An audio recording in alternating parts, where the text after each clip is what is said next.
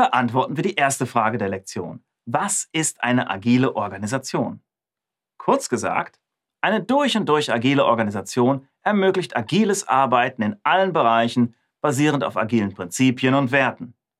Häufig werden dabei agile Frameworks eingesetzt, wie zum Beispiel Scrum oder Safe.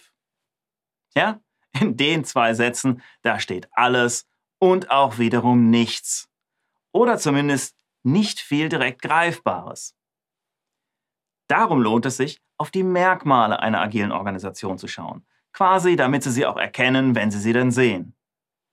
Unter anderem spricht man da immer wieder mal von lernenden und fluiden Organisationen.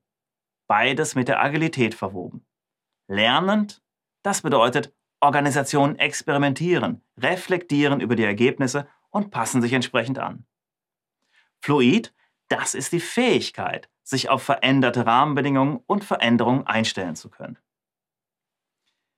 Die Basis agiler Organisationen sind dabei die Teams, in denen Menschen verschiedene agile Rollen einnehmen. Und ja, dazu kommt dann später noch mehr in der Lektion.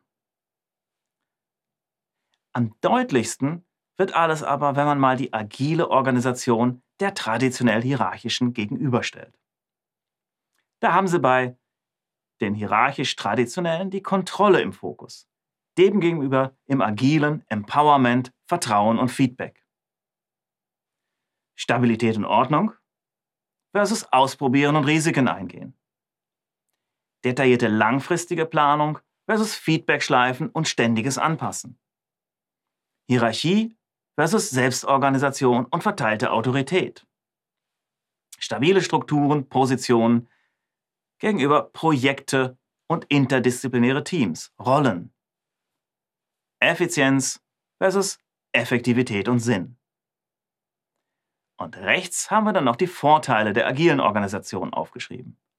Stärkung der Selbstverantwortung, Vorreiter sein, schnelles Anpassen und so weiter. Klingt alles toll, oder? Aber auch diese Tabelle karikiert natürlich ein Schwarz-Weiß-Bild und geht insgeheim von sich schnell ändernden Umfeldern aus. Ja? Stichwort VUCA. Ist das mit dem VUCA weniger ausgeprägt, na dann schwinden auch so einige Vorteile auf der agilen Seite, wenn man ehrlich ist. So, alternativ kann man das Ganze aber auch mit Blick auf die Werte betrachten. Macht, Struktur, Ordnung, Durchsetzen, Regeln und Disziplin. Das sind Werte, nach denen in traditionell hierarchischen Organisationen gehandelt wird. Wenn auch nicht immer in der extremsten Ausprägung, ist klar. Agilität hingegen die braucht dann ein bisschen was anderes. Selbstverantwortung statt Warten auf Anweisungen von oben. Ergebnisorientierung statt unnötig bürokratischen Pflichten. Exploration, also Erforschung statt Annahmen und langfristiger Planung. Fokus auf dem Lösen von Konflikten statt Konfliktvermeidung. Veränderungsbereitschaft statt Streben nach Stabilität und Struktur. Neugier und Lust auf Neues statt Festhalten an Bewährtem.